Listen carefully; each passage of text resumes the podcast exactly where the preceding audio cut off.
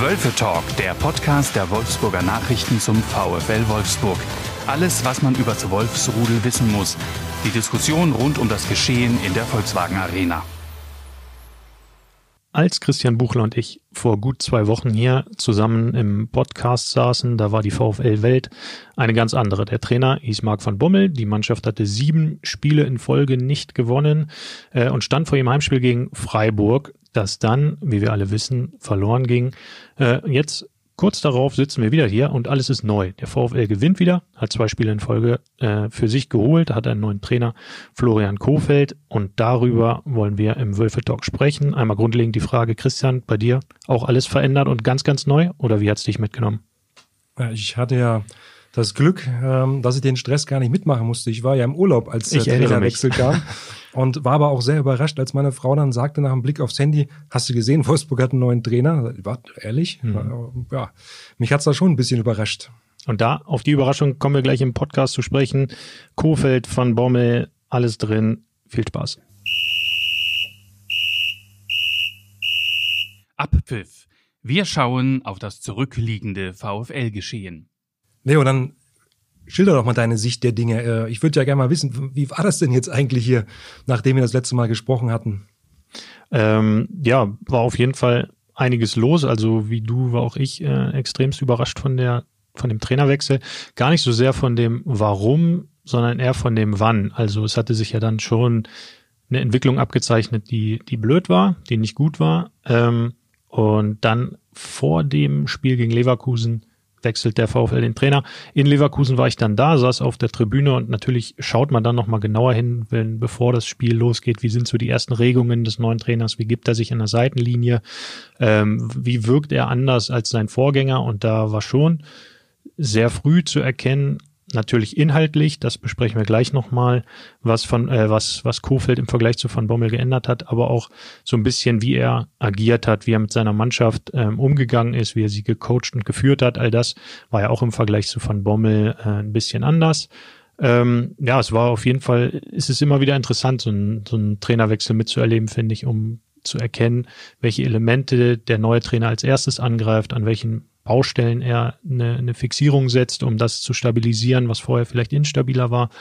Ähm, das war jetzt gegen Leverkusen war ich im Stadion und das war ähm, schon interessant zu sehen. Und gegen Salzburg fand ich, gab es nochmal, ja, vielleicht sogar eine kleine Steigerung rein taktisch gesehen äh, in den Spielen.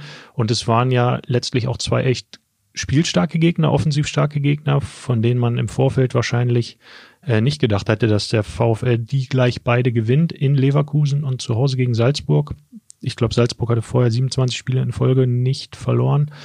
Die neue, äh, erste Niederlage für den neuen Trainer dort überhaupt. Also von daher, da ist natürlich ein rundum gelungener Start. Also aber was lass, willst du mehr? Lass vielleicht noch mal einen Schritt zurückgehen zum zum Freiburg-Spiel. Also ich erinnere mich dann noch an unsere Tipps. Ich glaube, du hast ein 1 zu 1 getippt. Ich war beim 3-1 oder so, mhm. wenn ich mich richtig erinnere. Ähm, wie war das Spiel für dich? Ich habe es am Fernseher gesehen, ich habe mich schön gelangweilt dabei. Ähm, aber bist du dann rausgegangen aus dem Spiel? Okay, das war's. Nee, überhaupt nicht. Also ich fand es auch gar nicht so schlecht. Äh, Van Bommel hatte ja auch auf die, auf die Serie und auf die Misere reagiert und taktisch was umgestellt. Erstmals ähm, 4-3-3 statt 4-2-3-1, um ja die Verbindung von Defensive und Offensive so ein bisschen mehr ähm, hinzubekommen. Hat dann am Ende aber nicht funktioniert. Ich fand den VfL gar nicht so schlecht in dem Spiel, aber es war natürlich passend zur Entwicklung vorne ungefährlich, hinten anfällig, auch wieder nach Standards, auch aus dem Spiel heraus, nicht so ganz konzentriert. Ähm, und so wie ich das weiß, äh, sind auch die Verantwortlichen direkt nach dem Spiel nicht zu 100 Prozent davon überzeugt gewesen, das jetzt zu machen. Also dass die, diese Entscheidung reifte wohl erst in der Nacht. Also es war nach Abpfiff noch nicht ganz klar, dass sie den ähm, entlassen, sondern wohl erst dann in der Nacht am nächsten Tag. Dann haben sie ihn dann nochmal einbestellt in, in Wolfsburg und ähm, ja, Marc war wohl auch, er hat es ja dann auch sogar ähm, in der Pressemitteilung zugegeben, sehr überrascht davon. Ähm, hat er auch überlegt, oder gedacht, er hätte noch mehr Zeit, er würde jetzt zu diesem Gespräch zum, zu, zu Schmatke und Schäfer kommen. Die sagen ihm vielleicht, Mensch, Marc, du musst dies, du musst das verändern, aber das ist jetzt noch deine letzte Chance, ergreif sie. Ähm, und in, in dem Fall war es dann sehr, sehr konsequent, wie, wie, ähm, ja, klar, Schmatke und Schäfer dann auf diese, ja, auf diese Tendenz, auf diese fallende, fallende Tendenz reagiert haben. Also ja, hat uns auch eiskalt überrascht. Und ganz kurz den Insight, wir waren gerade fertig mit unserer Seite. Ich hatte, glaube ich, den letzten Satz geschrieben, ähm, Richtung Freiburg-Spiel. Äh, viele solche Auftritte wird sich Van Bommel nicht mehr äh, erlauben dürfen. Ja, hast du recht gehabt. ja, stimmt. Nämlich gar keinen mehr. Und dann, ähm, ja, dann kam das, äh, kam die Nachricht rein und dann mussten wir nochmal alles umbauern.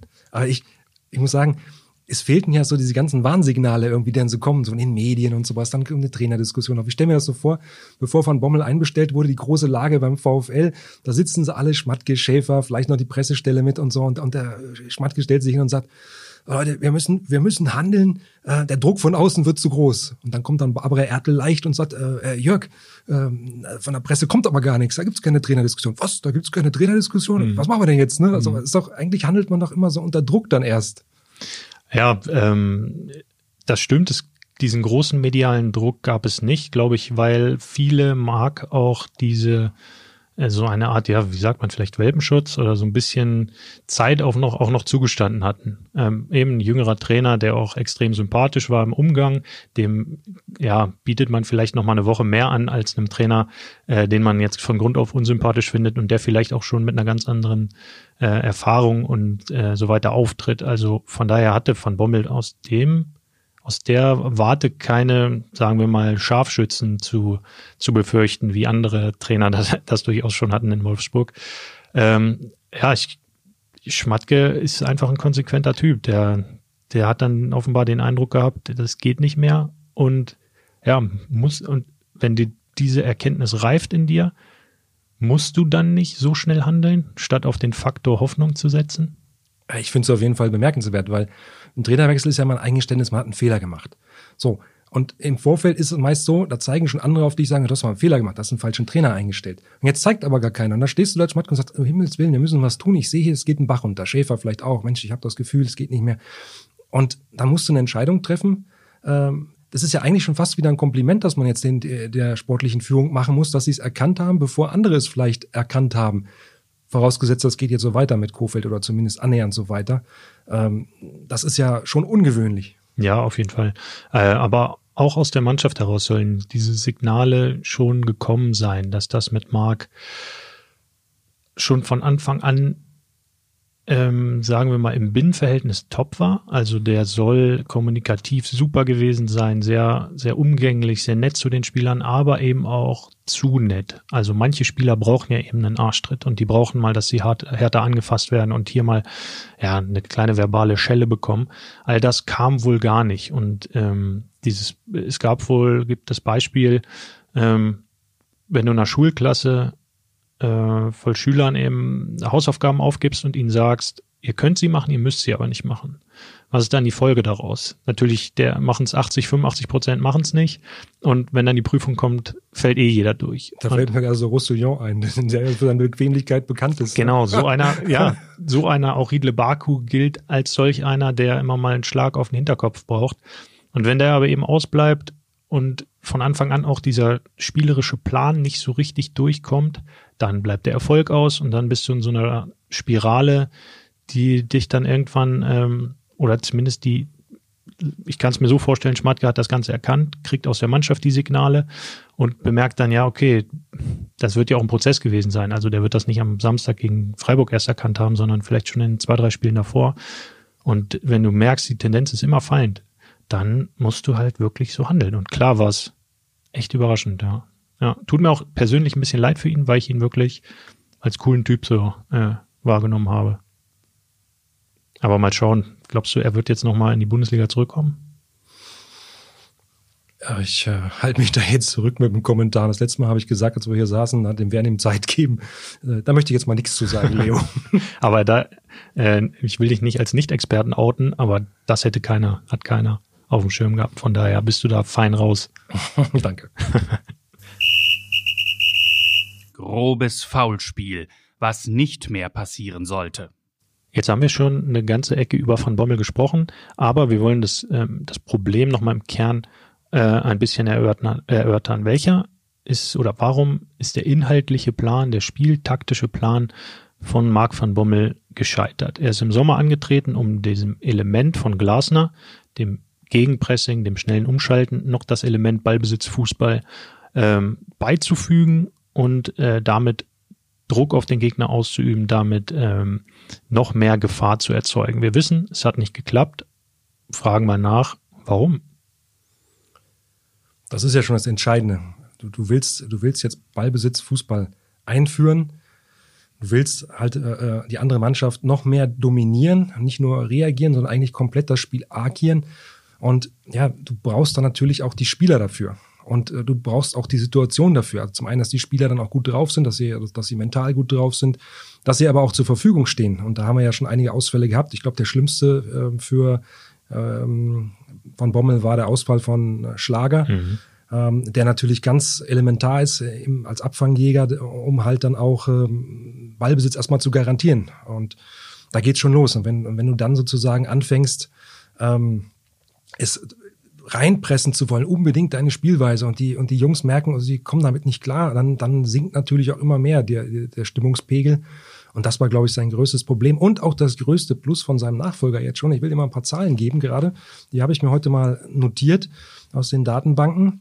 Ähm, da hatte der VfL unter Van Bommel in der äh, Bundesliga äh, 55 Prozent Ballbesitz das zeigt ja schon, okay, sie wollen Ballbesitz, Fußball spielen. Wir beide wissen aber auch, dass, dass sie manchmal nichts damit anzufangen wussten dann. Mhm. Und jetzt die beiden Spiele unter, ähm, unter Kofeld, auch unter der Berücksichtigung, dass das zwei Gegner waren, die eher im, im oberen Bundesliga-Drittel anzusiedeln sind von der Spielstärke. Ähm, da hatten sie Ballbesitz gegen Leverkusen 34 Prozent und in der Champions League gegen, gegen Salzburg 42 Prozent. Da sieht man schon die Unterschiede. Ja, und ich kann mir vorstellen, bin mir sogar sehr sicher, dass Florian Kofeld dir zugehört hat im letzten äh, Podcast, den wir hier gemacht haben, als du genau das eigentlich auch gesagt hattest, ne, dass Van Bommel erstmal ähm, sich auf das mit dem Team fokussieren und konzentrieren soll, was das Team stark macht. Und was es halt stark gemacht hatte, Vorher war eben genau dieses defensive Spiel, äh, Stehen, dieses kompakte Agieren und vielleicht auch mal dem Gegner den Ball zu überlassen, um den Gegner dorthin zu locken und den Ball dorthin zu schieben, äh, wo man dann zupackt, den Ball erobert, umschaltet und aufs gegnerische Tor schießt. Ähm, deswegen hat Kofeld jetzt natürlich genau das gemacht. Also wir haben ihn äh, nach dem Salzburg-Spiel auch gefragt. Jetzt ähm, ne, genau das, was du eben gesagt hast, zweimal weniger Ballbesitz als der Gegner. Und er meinte, klar, Ballbesitz ist kein Dogma für ihn. Es ist äh, sein Spiel, seine Philosophie definiert sich nicht über Ballbesitz, sondern über Tempo in den Aktionen. Er will Tempo in den Aktionen gegen den Ball, mit dem Ball und das ist ihm relativ egal, wie viel Ballbesitz am Ende in der Statistik steht, ähm, sondern einfach Tempo in jeglicher Aktion. Intensität ist das Wort, glaube ich, das ich von Kofeld bisher am häufigsten gehört habe, ähm, was dem VfL ja vorab auch in beide Richtungen, also nach vorne wie nach hinten abgegangen war. Und da anzusetzen ist halt ein smarter Move, dann erstmal ein Stück tiefer stellen, die Defensive stabilisieren. Am Ende hat er das auch über diese Dreierkette gemacht, einen offensiveren Spieler weiter nach hinten gezogen, ähm, um sie zu stabilisieren. Und sie haben jetzt in den beiden Spielen ein Gegentor aus, äh, bekommen und das war nicht mal aus dem Spiel, sondern ein Freistoß aus 25 Metern, bei dem Castells meiner Meinung nach auch nicht so besonders gut aussieht. Ähm, von daher ja, Vielleicht hatte sich Van Bommel zu sehr auf dieses Element Ballbesitz ja, fokussiert und gar nicht erkannt, dass das gar nicht die ganz große Stärke dieses Kaders ist. Das ähm, liegt nahe, die Vermutung, weil ähm, ich kann mich erinnern an die Aussage von, von VfL Sportdirektor Marcel Schäfer vor dem Champions League-Spiel jetzt gegen Salzburg, als er, als er sprach und sind in den letzten Spielen die Tugenden abhanden gekommen. Äh, und da war, erwähnte er vor allem die Arbeit auch gegen den Ball ist natürlich die Voraussetzung auch für Ballbesitzfußball, ne? die Arbeit gegen den Ball erstmal. Und ja, das war ja nun sein Hauptargument auch ähm, für ähm, die Entlassung von Bommels. Ja, ja, ja. ja irgendwie ist der Mannschaft ihr, sagen wir mal, spielerischer Kern abhanden gekommen. Das, was sie ausgezeichnet hat. Also das, was in, in der Vorsaison die riesige Stärke war, ist in zehn Wochen zu einer Schwäche geworden. Und diese Entwicklung, diese Negativentwicklung haben sie dann eben aufgefangen. Aber äh, wir kommen ja gleich auf Florian Kofeld auch nochmal zu sprechen, aber ich finde es trotzdem erstaunlich, dass dann so ein Trainer, der ist letzte Woche, glaube ich, Donnerstag, hat er seine erste Trainingseinheit geleitet und am Samstag, bumm, können sie wieder alles. Also es ist manchmal so eine Psychologie einer Mannschaft ist arg schwer zu, zu verstehen. Ja, wobei man auch die Kirche im Dorf lassen muss. Ähm, ich will nicht sagen, dass sie Glück gehabt haben, aber es lief auch gut für sie. Also gerade jetzt gegen Salzburg, äh, erste Chance gleich für Salzburg, lass die mal sitzen, wer weiß, ob da die Köpfe nicht runtergehen. Auch so hatte Salzburg zumindest gefühlt die auch zum Teil besseren Chancen. Die beiden, die beiden Alleingänge, die dann waren von Adeyemi, können beide drin sitzen und dann ja, sieht die Welt schon wieder ganz anders aus. Insofern ähm, wollen wir jetzt auch nicht überhöhen. Auch er muss erstmal liefern. Und das geht auch nur über Arbeit, Arbeit, Arbeit. Ja, natürlich. Also klar, hast du dann in dem Fall jetzt zweimal Matchglück gehabt gegen Leverkusen. Hätten gab es auch eine Szene, wo der Adli, glaube ich, durchgeht und äh, auch knapp vorbeischießt, aber letztlich kam gegen Leverkusen der erste Torschuss, den Castells halten musste in der 95. Minute durch einen Elfmeter zustande. Und in der Bundesliga, äh, in der Champions League jetzt waren es zwei Umschaltaktionen von Salzburg, äh, jeweils nach Ballverlusten im Gegenpressing. Also da meint Kofeld auch, sowas passiert, wenn man mutig nach vorne presst, so wie sie es äh, eben jetzt versucht haben. Ähm, haben aber ja klar auch Glück gehabt in den Szenen, auf jeden Fall. Aber der Schluss liegt ja eigentlich nahe, dass Adeyemi, Adeyemi gegen Van Bommel fast getroffen hätte. Weißt du, weißt du, was mich am meisten aber irgendwie erstaunt? Hm? Hast du das Gefühl, irgendeiner in Wolfsburg vermisst Van Bommel jetzt? Außer vielleicht dem Campingplatzbesitzer am Allersee, den konnte ich mir jetzt nicht ver äh, der Käseladen. Der Käseladen. äh, tja, weiß ich nicht, schwer. Ähm, ich glaube schon, dass auch die Spieler, beziehungsweise ich habe mit ein, zwei gesprochen und die, denen tat es auch extrem leid, weil die Spieler natürlich verantwortlich dafür sind, dass Van Bommel jetzt den Job verloren hat. Hätten sie besser gespielt, wie auch immer, natürlich ist das eine Symbiose, aber sie nehmen diese Verantwortung natürlich auch an. Und wie anfangs gesagt, Van Bommel war schon beliebt so, aber ich könnte mir vorstellen, dass das, dass er ein super Co-Trainer ist, aber in dieser Hauptdarstellerrolle bei einem Champions League Verein dass das noch eine Nummer zu groß für ihn war. Ja. ja mich wundert es jedenfalls, dass man das Gefühl hat, nach so kurzer Zeit, äh, das ist schon ewig her, dass er da war. Ja, vielleicht weil die lange Zeit zwischen äh, mit dem Warten auf den nächsten Erfolg so lange war und dann. Aber im Rückblick ist es auch immer so, oder? Also im Rückblick vergeht ja alles schnell. Ja. Also war, erinnere dich mal dran, wie lange du mit 16, 17, 18 drauf gewartet hast, dass du deinen Führerschein bekommst. Und jetzt? Diese Zeit des Wartens spielt ja keine Rolle mehr. Zeit ist doch relativ. Wollen wir ein bisschen philosophischer werden oder ist das jetzt schon genug hier für diesen Podcast? Nee, ich finde das, ich finde das durchaus in Ordnung. Man muss unsere Leserschaft auch mal ein bisschen fordern. Unsere Hörerschaft in dem Fall. In dem Fall auch, ja. Oder Hörerinnenschaft, um äh, ganz äh, gut dabei zu bleiben. Niemanden zu vergraulen. Nächste Kategorie. Solo. Wer sich in den Mittelpunkt spielt. Florian Kofeld. Hast du das gestern gesehen? Die, na gut, du warst ja im Stadion. Ich habe die TV-Bilder ja gesehen wie, wie ihn die Kameras eingefangen haben, am Trainingsplatz schon äh, mal und dann aber auch am Spieltag. Der lacht ja nur. Der ist ja nur am Lachen. Hm.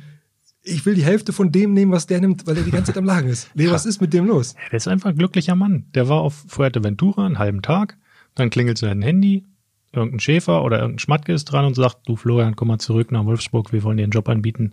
Äh, willst du nicht eine Champions League-Truppe übernehmen, die eigentlich einen richtig geilen Kader hat und für die du wahrscheinlich richtig geil passt? dann würde ich auch erstmal wahrscheinlich so 10, 14 Tage lang äh, mit einem festgetackerten Grinsen durch die Gegend rennen, zumal der Start ja wirklich gelungen ist.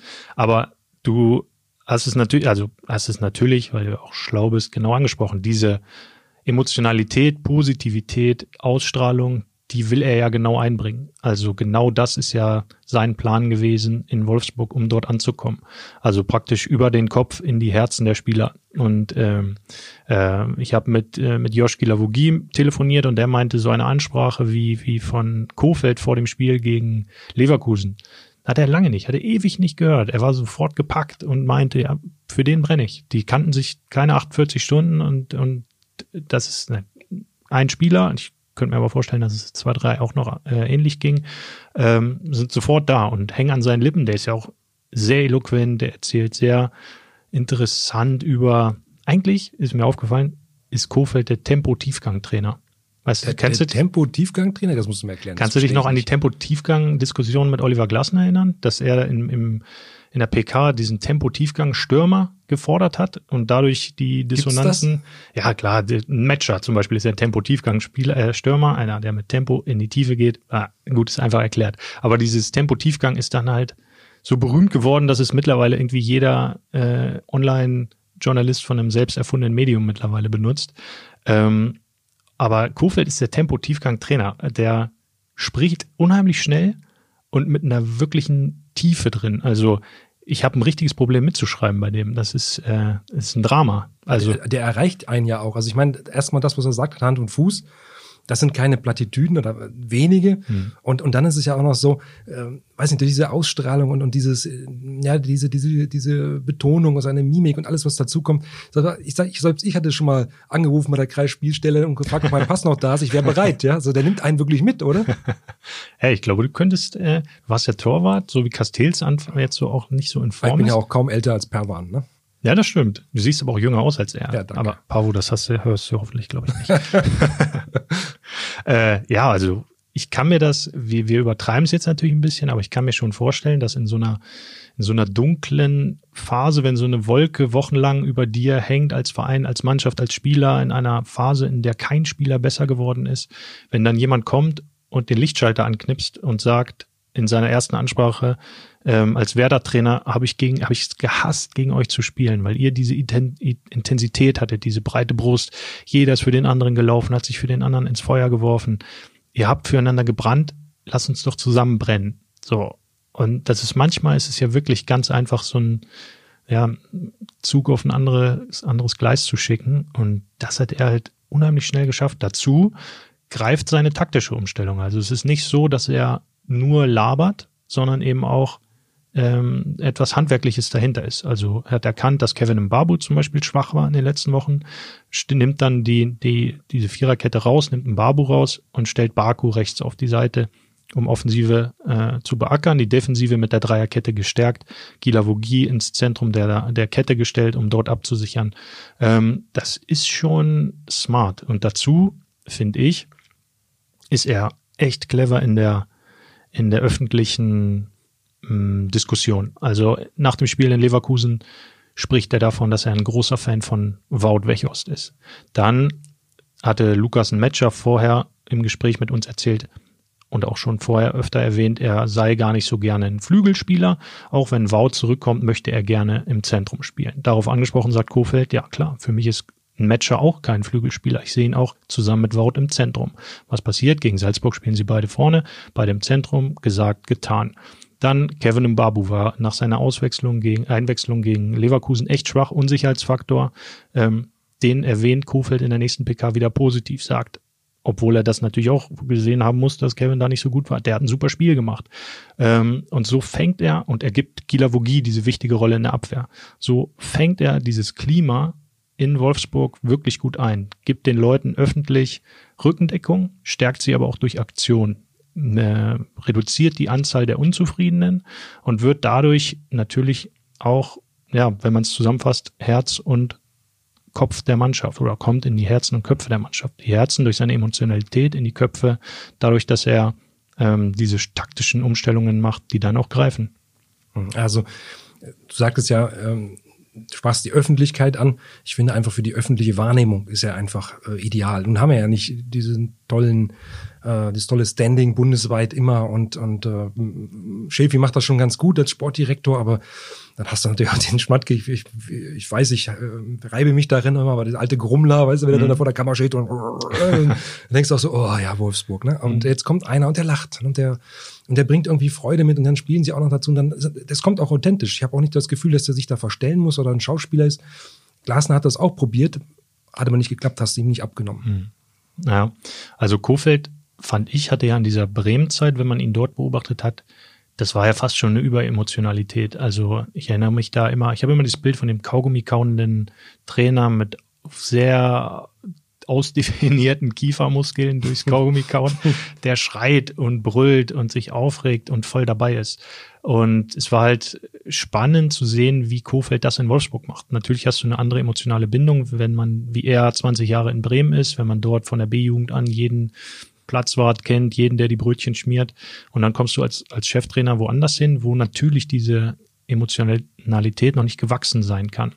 Ähm, aber Kofeld hat es interessant erzählt. Er meinte, er ist nach dem, nach seinem Werder aus in Klausur gegangen, hat sich auch mit Spielern und getroffen in, aus seiner vergangenen Zeit, mit denen er gut zusammengearbeitet hat, aber auch mit solchen, mit denen er schlecht zusammengearbeitet hat, die ihn halt einfach scheiße fanden, um zu reflektieren, was er gut, was er schlecht gemacht hat. Und eine Lehre daraus für ihn war, er will mehr Souveränität und mehr Rationalität an der Seitenauslinie haben. Und ich finde, so erlebt man ihn jetzt auch. Ich finde, man erlebt ihn sehr kontrolliert nicht so ausufernd wie in Wolf, äh, wie in Bremen. Und ich fand es interessant nach dem Salzburg-Spiel, war die Stimmung in der Arena, obwohl dann nur 16.000 da waren, war wirklich okay. Und ähm, die Spieler natürlich eine Platzrunde gedreht und mit den Fans gejubelt und Laola und so weiter. Und Kofeld hatte nur kurz abgeklatscht mit jedem und ist dann in die Kabine und meinte danach, nee, die Bühne gehört den Jungs, die Mannschaft hat sich das verdient. Also auch die Bescheidenheit gehört dann da dazu, kommt, glaube ich, gut. Und diese Bescheidenheit und auch diese Person, Kofeld, vielleicht passt sie auch besser nach Wolfsburg. Wir hatten ja schon einige große Namen, nicht alle haben funktioniert. Van Bommel war wieder ein großer Name. Aber vielleicht ist Kofeld noch nicht so, ich will nicht sagen verdorben von sich selbst, aber so, so von der öffentlichen Wahrnehmung so, sondern es ist einfach einer, war ja selbst auch kein großer Fußballer in dem Sinne. Und das nimmt man dann äh, Wolfsburg eher ab. So arbeitermäßig. Ja, ja, so einfach keiner, keiner, der so von oben drauf geflanscht wird, sondern, sondern einer, der, der sich da mittendrin integriert. Ja, und der es von der Pike auf gelernt hat. Ne? Ich glaube, Kofeld hätte vor zehn Jahren nicht gedacht, dass er mal in der Champions League landet. Irgendwann. Van Bommel hingegen hat halt vor 20 Jahren schon Champions League gespielt. Also die Gleichung ist halt nicht, ist halt klar, ne? nicht jeder erfolgreiche Ex-Profi wird ein guter Trainer. Andererseits wird auch nicht jeder ein guter Trainer, der früher kein Profi war. Also das kann man eh nicht vermischen, aber guck dir die besten Trainer der Welt an. Das sind Klopp, sind, äh, es ist Tuchel ähm, und in der Bundesliga ja auch mit, äh, mit Nagelsmann, mit jetzt Kofeld, mit Christian Streich. Äh, das sind ja alles irgendwie nicht so die schillernden Figuren aus ihren Spielerkarrieren. Also vielleicht hilft es ja auch wirklich, diesen Blick zu haben. Und jetzt nochmal rhetorische Frage. Oh, oh. Welche Position hat er gespielt, der Kofeld? Torwart. Siehst du, alles gute Typen, sage ich dir immer. Abseits. Was am Rande des Spielfelds passiert. Christian, du hast hier freiwillig den FC Bayern angeguckt. Wie kommt es dazu? Ja, das ist schon komisch. Ne? Wir haben ja in der letzten Runde auch darüber gesprochen, dass wir beide äh, eher, naja, nicht die größten Bayern-Freunde so sind. Also ich habe jetzt auch keine ganz großen Antipathien dagegen. Hass. Aber man mag sie oder man mag sie. Ja, gut. aber ich habe trotzdem dieses neue Format auf Amazon Prime geschaut. Bayern Behind the Legend und habe tatsächlich, das, das sagst nicht meiner Familie mhm. zu Hause, ich habe tatsächlich alle sechs Folgen am Stück geguckt, von früh morgens bis zum frühen Nachmittag, bis ich anfangen musste zu arbeiten. Und das ist gar nicht so uninteressant, muss ich sagen, mal so ein Blick hinter die Kulissen. Ähm, allerdings, wenn man, wenn man wie ich jetzt quasi nicht Bayern-Fan ist, dann äh, merkt man natürlich auch, dass sie sich gerne mal wieder ne, im, im Ruhm sonnen und sich auf die Brust schlagen und dann kommen sie, es kommen auch alle. Es ist, es ist der Beckenbauer dabei, es ist der Höhnes dabei, der, der Loda darf was sagen, ja. Sie kommen alle, sie kommen alle zu Wort, der, der Schweinsteiger, der Lahm, ja. Ähm, naja, aber ja, ich habe es mir angeschaut. Also das ist und auch Wolfsburg spielt eine Rolle, hast du gesagt? Ja, es ist, es geht los mit Wolfsburg. Ich dachte, ich habe mich erst verklickt oder sowas da. Also das äh, Anfangsbild, das Katakomben VW Arena. Hansi Flick äh, im April 2021 nach dem 3 zu 2 Auswärtssieg in Wolfsburg marschiert in die Gästekabine rein. Schön vorbei am, am, am Wolfsburg, Wolf, der da an der Wand als Bild hängt. Hm. Und äh, danach äh, verkündet er in der Kabine seinen Rücktritt. So geht's los. Also das ist, war, war ich äh, war mal interessant zu sehen. So. Also sie haben wirklich die Kamera damit reingenommen und äh, auch in anderen Situationen beispielsweise haben sie das gemacht. Das waren Vertragsverhandlungen, dann in, ich will jetzt nicht zu viel spoilern, aber Vertragsverhandlungen oder angebliche oder Gespräche direkt vor Ort, irgendwo in so einem kleinen Arbeitsraum mit äh, ähm, ihrem neuen Trainer Nagelsmann. Und da war dann Salihamidzic dabei und, und ja, bis, bis zu einem gewissen Punkt haben sie die Kamera auch mal drin gelassen und so. Naja, aber es ist dann doch so ein bisschen viel mir san mir. Hm. mich hat dann mehr interessiert, mal zu sehen, welche Möglichkeiten haben die, wie sieht, wie sieht das bei denen aus hinter den Kulissen. Das war mal ein schöner Einblick. Ja, ja das finde ich halt auch. Das äh, kann man wirklich gut mal machen. Man kommt ja auch, auch wir, die ja auch in einer privilegierteren Rolle sind und auch mal wirklich hinter eine Tür schauen können, wo andere jetzt nicht hinkommen, kommen ja trotzdem nicht ins Allerheiligste rein. Also das ist wirklich schon mal interessant, aber wie du sagst, bis zu einem Punkt. Ne? Also das Ding und die Kritik, die ich auch ähm, nehme oder auch gebe an solchen Dokumentation ist halt, dass sie auch gesteuert sind von, von den Bayern.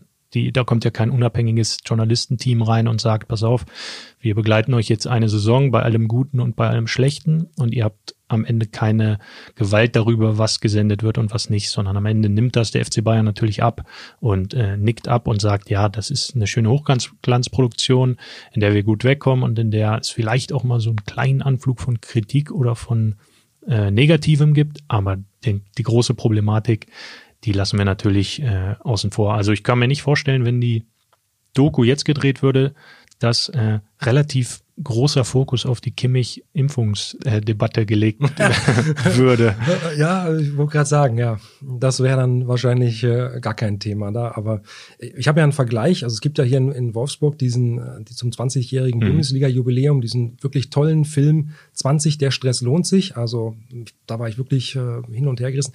Jetzt bin ich voreingenommen, natürlich. Wolfsburg steht mir näher, keine Frage. Und Bayern ist Hass. Ja, aber nichtsdestotrotz ich versuche das dann ja auch als Journalist objektiv zu sehen. Und ich muss sagen, das war nicht schlechter als die, als die, die Bayern-Doku. Mhm. Also im Gegenteil. Also manchmal fand ich sogar, ähm, waren sie dann doch dichter dran und der VfL ganz gegen seine Gewohnheit. Ich bin ja mal ein großer Kritiker auch, äh, was die Außendarstellung des VfL, die eigene Außendarstellung mhm. des VfL angeht, aber da haben sie doch schon einen Tucken mehr zugelassen, wo ich gedacht hätte, wow, äh, hätte ich jetzt nicht unbedingt erwartet. Also da müssen wir uns hier nicht auch verstecken. Aber kannst du dir vorstellen, so eine, so eine sechsteilige Doku vom VfL und was würde da dann deiner Meinung nach drin vorkommen? So, wie, wie stellst du dir das vor, wenn es sowas vom VfL gäbe? Also erstmal glaube ich, ähm, wahrscheinlich könnte, hätte man diese Bayern-Doku auch in 90 Minuten stecken können, oder? Ja. Ja, gut. Okay, da wird es wahrscheinlich wieder einige. Es kam übrigens nie, nie ein Fan zu Wort. Ich, also wenn Echt? ich mich nicht falsch erinnere, ich habe nicht einmal ein Fan äh, zu Wort kommen. Uli Hoeneß schon. Ja, Uli Hoeneß, äh, Uli Hoeneß haben sie abgefeiert. Also ja. Auch äh, trotz seiner, trotz seiner dubiosen, teilweise dubiosen Vita äh, haben sie ihn dann schon abgefeiert.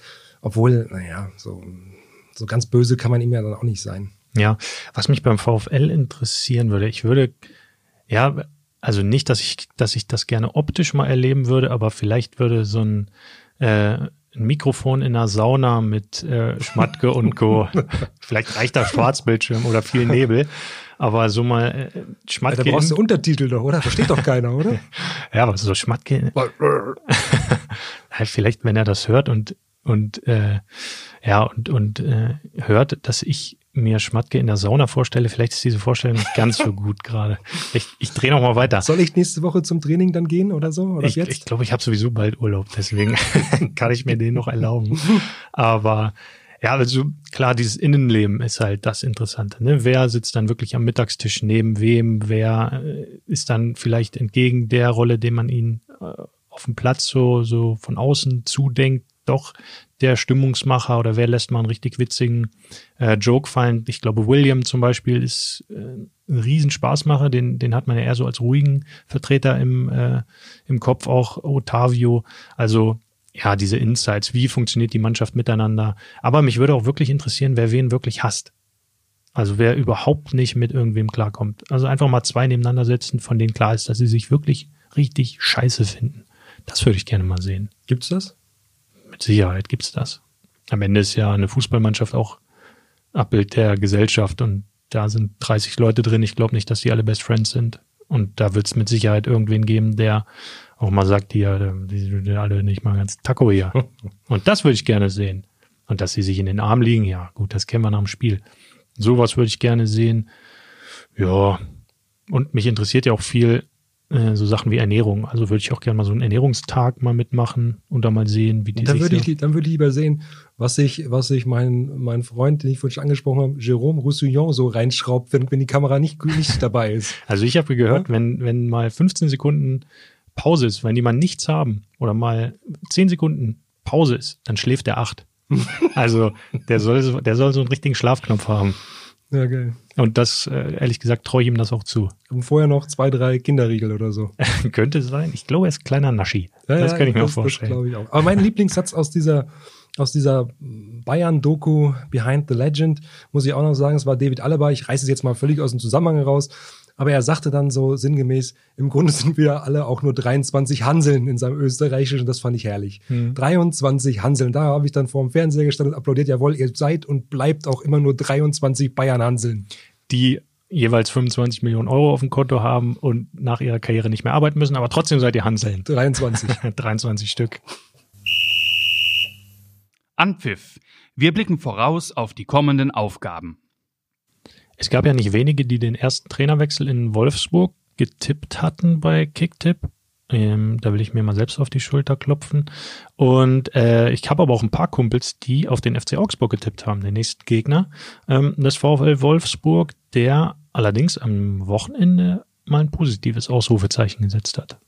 Ja, 4-1 in Stuttgart. Ähm, vier Tore geschossen, nachdem sie zuvor in den, allen Spielen in der Bundesliga fünf geschossen hatten. Also mhm. da ist der Ketchup-Flascheneffekt mal ordentlich eingetreten. Ja, aber du hast ja gerade schon angesprochen, Trainerwechsel und so weiter äh, oder zumindest äh, Trainerdiskussion. In Augsburg gab es ja eigentlich gar keine Trainerdiskussion, sondern äh, komischerweise stand ja Manager Stefan Reuter äh, arg am, am Pranger. Also äh, ich habe mir das nochmal angeschaut heute. Ähm, da war es ja dieser Clubchef, heißt da ja Klaus Hofmann und äh, der, der hat ja dann schon, äh, in, in, in, als es nicht lief, Markus Weinziel, dem Trainer, ordentlich den Rücken gestärkt und, und hat mit keiner Silbe ähm, den Manager erwähnt, sondern immer nur Dinge erwähnt, die nicht gut laufen, die in die Zuständigkeit des Managers fallen. So habe ich das jetzt mal so zwischen den Zeilen immer mal rausgelesen. Und das ist ja, das ist ja schon interessant irgendwie. Ne? Das ist ja, ähm, normalerweise ist ja der Trainer der Erste, der dann bei sowas angeschossen wird. Ja, aber ich glaube, die letzten Trainerentscheidungen in Augsburg waren dann halt alle falsch. So. Ähm, da waren ja auch einige. Also da ja, ja. War, war ja Heiko Herrlich äh, vor Weinziel, dann, dann hatten wir Martin Schmidt, Martin Schmidt unseren Freund aus Wolfsburg, mhm. ähm, Manuel äh, Baum, Baum. Mhm. und das ist natürlich schon, ich glaube seit 2017, ja, seit 2017 haben die, glaube ich, die Trainer verschlissen da. Mhm. Ja, auf jeden Fall. Vor allem zuvor hatte ja Augsburg auch eher für Stabilität gestanden, zumindest aus der Ferne betrachtet. Das ist irgendwie so ein Verein, den ich nie so richtig greifen kann, der irgendwie immer in der Bundesliga bleibt, manchmal auf Platz 14 abschließt, manchmal auf Platz 9, aber irgendwie immer äh, so in diesem trüben Mittelfeld landet. Auch mal mit Weinziel, auch mal so eine Europapokalreise da mitgemacht, glaube ich, in dessen erster Amtszeit. Aber ja, das ist, Augsburg ist für mich sehr, sehr viel grau und sehr, sehr viel, äh, ja, die, Licht, die Augsburger Lichtblicke, das muss man auch sagen, ist tatsächlich in Weinziels ähm, erster Amtszeit mhm. in, äh, dort gewesen. Aber die sind auch nicht viele. Auch da habe ich mal geschaut. Also Sie hatten einmal 2013, 14 einen achten Platz und 2014, 15 einen fünften Platz und haben dann mal Europapokal gespielt.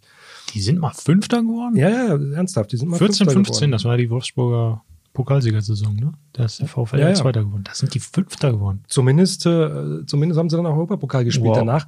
Aber mehr war auch nicht. Ansonsten waren sie dann auch immer schon so zwölf und abwärts und, und äh, wahrscheinlich auch partiell in der Saison auch immer mal wieder vom Abstieg bedroht und mussten sich wieder rauskämpfen oder was. Deswegen ist das so ein bisschen verklärend, auch was dieser Clubchef Hofmann dann da so sagt. Er hat zum Beispiel einen Satz, den habe ich mir mal aufgeschrieben. Ich hoffe, ich finde ihn jetzt gleich hier. Er sagte, es wäre wichtig, dass mal wieder Augsburg drin ist, wo Augsburg draufsteht. Und da meint er wahrscheinlich diese zwei Jahre, aber das ist natürlich auch schon eine Weile her. Und so wie es, wie es jetzt quasi in der Wahrnehmung, deiner Wahrnehmung ist von, von Abschneiden Augsburgs in den verschiedenen Saisons, so sind auch die Spiele gegen den VfL zum Beispiel so unspektakulär, bis mit, mit einer Ausnahme. Ich habe mal geschaut, also ich konnte mich an kein Spiel erinnern, außer an das 8 zu 1 mhm. am Ende der Saison, 18, 19 müsste das gewesen sein. Letzter Bruno-Spieltag, ja. Genau, da haben sie, das, haben sie mhm. in der VW-Arena 8-1 abgeschossen. Aber ansonsten waren das, also, also boah, zähe Dinger. Also. Mhm. Ja, und dann hat man da auch immer noch diese unendlich lange Reise, wenn man die Wolfsburger dahin begleitet. Der Pressebereich in dem Stadion ist eine Katastrophe. Da sitzt man direkt hinter so einem, äh, hinter so einer dämlichen Säule. Man muss dann immer so seinen Kopf links, rechts äh, wegdrehen. Dann hat man immer richtig Nackenprobleme, wenn man da aus Augsburg wieder nach Hause fährt. Also ich wäre nie traurig, würden die absteigen. Ich, und da, um die Klammer zu von Bommel zurückzuschließen, die würde ich wirklich nicht vermissen. naja, also immerhin sind sie, sind sie so, so ein Verein, der auch so eine gewisse Bodenständigkeit hat. Das gestehe ich ihnen auch zu. Das, das mag ich eigentlich auch. Es ist kein, kein abgehobener Verein und so. Insofern, ich, da will ich, ich bin jetzt auch, ich bin ja gebürtiger Wolfsburg, ich habe genug äh, abgekriegt, genug Dreck wurde auf uns ja geschmissen mhm. in der Anfangszeit. Deswegen möchte ich das jetzt äh, mit Augsburg nicht, nicht genauso machen da, aber, aber tatsächlich, tatsächlich ist es, ist es schon, äh, ja, es ist, eher eine graue Maus, als es Wolfsburg jemals war, äh, möchte ich mal behaupten. Ähm, ähm, ich habe schon allein mal im Kader, also mir sind drei eingefallen, ne? also zwei ehemalige, ne vier, vier hatte ich, sind mir eingefallen, aber äh, Niederlechner, der erfolgreichste Torschütze, glaube ich, gerade. Mhm. Dann hast du die beiden Ex-Wolfsburger Udokai, äh, gerade verletzt, glaube ich, schon mhm. länger, und äh, Kali Jury. Ähm, und Gikiewicz, den ja. Torwart, habe ich das richtig ausgesprochen? Mein Gikiewicz. ist heute nicht so gut. Ja. Gikiewicz? Gikiewicz. Gikiewicz. Ähm, ja, den finde ich super. Also das ist einer meiner Lieblingstorhüter. Äh, find, der ist ein Oldschool-Torhüter, der jetzt kein großer ähm, Spieleröffner ist oder so, aber den finde ich auf der Linie überragend. Finde seine, seine Ausstrahlung super. Den würde ich mir immer als zweiten Torhüter bei einem Top-Club reinholen. Geiler Typ. Hat auch mal bei, hat er nicht mal bei Eintracht gespielt? An der Braunschweig? Ich glaube schon, ne? Aber wir sind ja keine Eintracht-Experten. nee, müssen wir den dran fragen. Ja, müssen wir mal, wollen wir einmal rüberrufen? ja, die hören wieder nicht zu. nee, aber ja. Augsburg Graue Maus passt es wahrscheinlich, passt wahrscheinlich ganz gut. Also ich habe da wirklich überhaupt keine Bindung zu diesem Verein. Finde außer Udo Kai, den ich in der ersten Saison richtig cool fand in Wolfsburg, aber der ja nun auch den Schritt dann nicht machen konnte, äh, finde ich da auch keinen Spieler interessant. Ähm, also von daher Abfahrt. Tipp. Unsere Prognose für das nächste Spiel. Ja, dann haben wir zum Abschluss ja noch den Tipp. Mhm. Und bevor wir den jetzt abgeben, würde ich dir gerne noch ein bisschen ähm, Entscheidungsgrundlage geben. Erstmal, was glaubst du denn, wie die Bilanz des äh, VfL gegen Augsburg ist? Also es gab 20 Spiele, das kann ich schon mal verraten. Das 21. steht vor der Tür. Insge also insgesamt nicht nur Heimspiele. Genau, alle Spiele. 20. Ich würde sagen 9, 6, 5 für Wolfsburg. 9 gewonnen, 6 unentschieden, 5 verloren. Ist nicht schlecht, aber ist auch nicht ganz korrekt. Äh, Sie haben du hast gerade mein Leben beschrieben. Sagt das deine Frau auch, oder? Ich hoffe, die hört das nicht. ähm, nein, nein, das ist alles super. Muss dazu sagen, ist ja junger Vater, insofern äh, scheint zu laufen da, ne? ja, alles perfekt. Also 20 Spiele, VfL hat sieben Siege, sieben Unentschieden, sechs Niederlagen. Man Ach, guck mal, so ja. ausgeglichen ist ja, die ganze ja, Geschichte. Das ist tatsächlich ähm, eng zusammen alles, aber jetzt kommt's. Ähm, siebenmal in Folge hat der VfL nicht verloren. Boah, und da waren drei 0, 0, 0 zu 0 dabei vier Siege und, und darunter dann halt auch dieses mhm. 8 zu 1. 15 zu 4 Tore in den letzten sieben Spielen für den VfL. Dann muss ja Augsburg anfangs wirklich sowas wie ein Angstgegner äh, gewesen sein, wenn jetzt diese Bilanz in den letzten Spielen so gut ist. Dann muss ja anfangs echt mies gewesen sein. Hätte ich nicht gedacht. Ähm, ja, Augsburg, ähm, damit hast du natürlich meine Entscheidungsgrundlage gelegt, äh, spielt aber überhaupt keine Rolle für mich. ich entscheide mich trotzdem. Nee, obwohl, eigentlich passt es ja zu meiner Entscheidung.